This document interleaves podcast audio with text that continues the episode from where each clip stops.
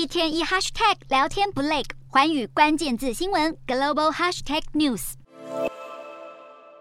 美国其中选举结果尚未尘埃落定。根据目前开票结果，美国有台议员几乎全数当选，代表下届国会无论由谁掌权，挺台抗中的态势都会延续，甚至还有望出现更强硬的抗中立场。参议院方面，抗中立场鲜明的共和党籍参议员卢比欧以十六点四个百分点的差距大胜民主党对手，三度连任佛州参议员。卢比欧长年以来在国会探讨两岸议题时为台湾辩护，是共和党有名的抗中悍将。另外，犹太派的参议院民主党领袖舒默。与今年两度访问台湾的民主党籍参议员达克沃斯，也都以悬殊的票差击败对手，成功连任。众议院方面，今年八月访台的众议院议长佩洛西和随他访台的民主党众院外委会主席米克斯，也都双双以压倒性票数取得连任。而相当关注台海紧张情势的众议院外委会共和党首席议员麦考尔，则是第十度连任德州众议员。麦考尔曾在今年九月份提出众院版本的台湾政策法案，呼吁华府未来五年内提供台湾六十五亿美元军援。不幸的是，美国挺台资历最久的众议员夏波，今年却没能成功连任。